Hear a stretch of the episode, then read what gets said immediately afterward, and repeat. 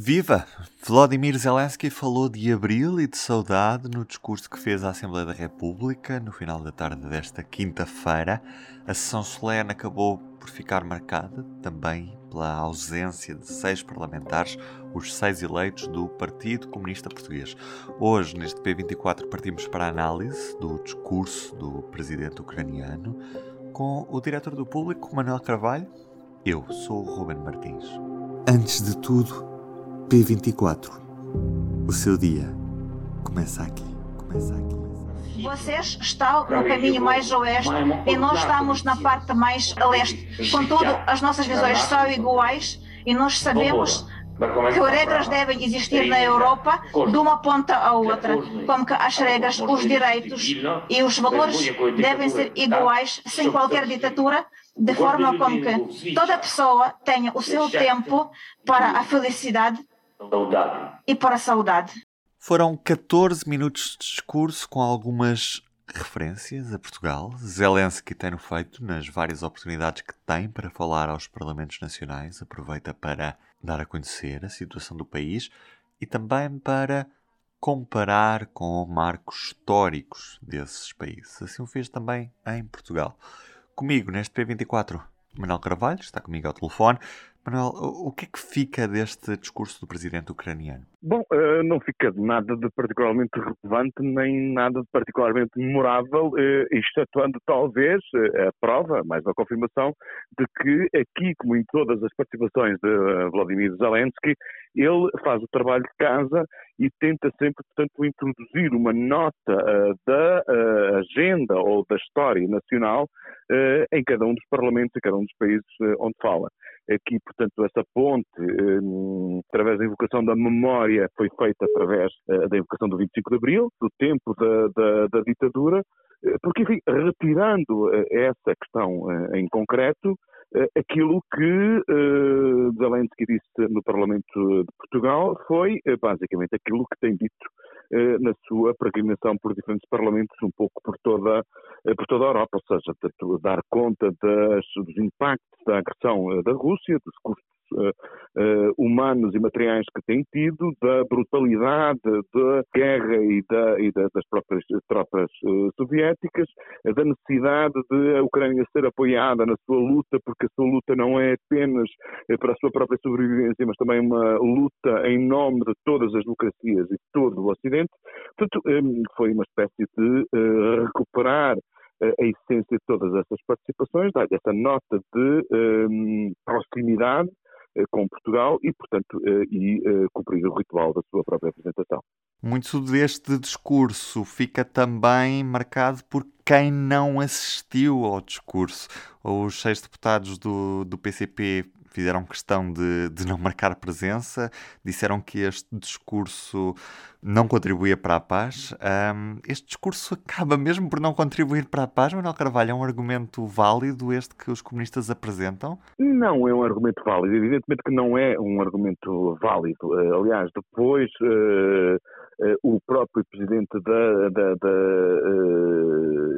da Assembleia da República, Augusto Silva, eh, disse que eh, a, Ucrânia, defendendo-se a si própria, eh, está a defender-nos a nós todos, de alguma forma, ou está a defender o código de valores, que são os valores do Ocidente e principalmente, portanto, a existência de, um, de, uma, de, de relações internacionais portanto, baseadas no direito e não na arbitrariedade ou na, ou na, força, na força das armas. Portanto, não tem razão absolutamente nenhuma o Partido Comunista, mas, enfim, também me parece que hum, não há aqui nenhuma novidade. Depois do Partido Comunista ter tomado esta posição, que tem sido muito difícil de gerir, eh, que tem uh, trazido muitos custos políticos para, uh, para o partido, uh, muitas críticas, inclusivamente interno, algo que é muito raro na própria, na própria tradição do, do, do PCP, aquilo que aconteceu, a, a, ausência a falta de comparecência do, do, Partido Comunista na, na, na, na locução de, de, de Vladimir Zelensky não é nada uh, de novo. Seria, na minha opinião, mais notícia se o PCP tivesse ficado uh, no Parlamento do que se tendo ausentado. Acho que o PCP criou uma dificuldade para si próprio e agora, portanto, o pior que lhe podia acontecer, eh, julgo eu, era eh, ser incoerente com essa sua própria inconsistência e com eh, essa própria posição indefensável na qual se, se, se, se enredou. Uhum. No final do discurso de Vladimir Zelensky, tomou a palavra o Presidente da Assembleia da República, Augusto Santos Silva, que deixou claro ao Presidente ucraniano que pode contar com Portugal. Pergunto-te, Manel, se na tua visão Portugal tem feito tudo o que podia para apoiar a Ucrânia nesta guerra ou ainda estamos longe do que outros parceiros europeus têm estado a fazer pela Ucrânia? Vamos lá pôr as coisas nos seus devidos termos. Portugal uh, não tem capacidade de influenciar o destino uh, do conflito, como tem, por exemplo, a Alemanha, como tem a França, como tem a Itália ou até como tem a Espanha. Uh, somos um pequeno país, uma pequena economia que uh, temos uma escassíssima dependência do petróleo e do gás da Rússia. As nossas relações comerciais com a Rússia são praticamente incipientes. Portanto, nós aqui, no que diz respeito à resposta a, que está a ser dada à Rússia através das sanções, eh, temos muito pouco protagonismo. Aquilo que uh, compete a Portugal fazer é estar uh, uh, solidariamente ao lado e sem qualquer tipo de equívocos dos outros parceiros da União Europeia. E aí acho que é fácil de perceber que Portugal tem estado completamente comprometido com aquilo que tem sido a estratégia e o posicionamento europeu relativamente à guerra.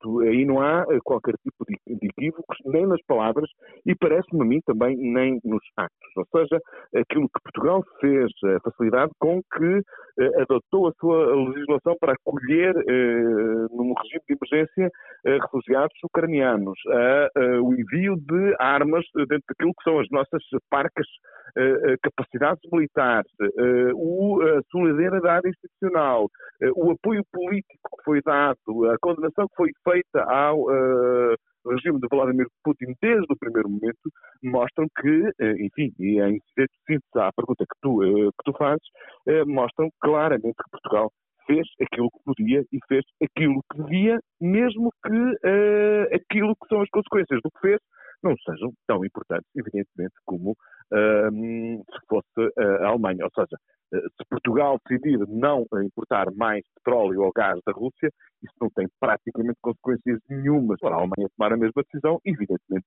que a realidade muda completamente. Manuel, muito obrigado.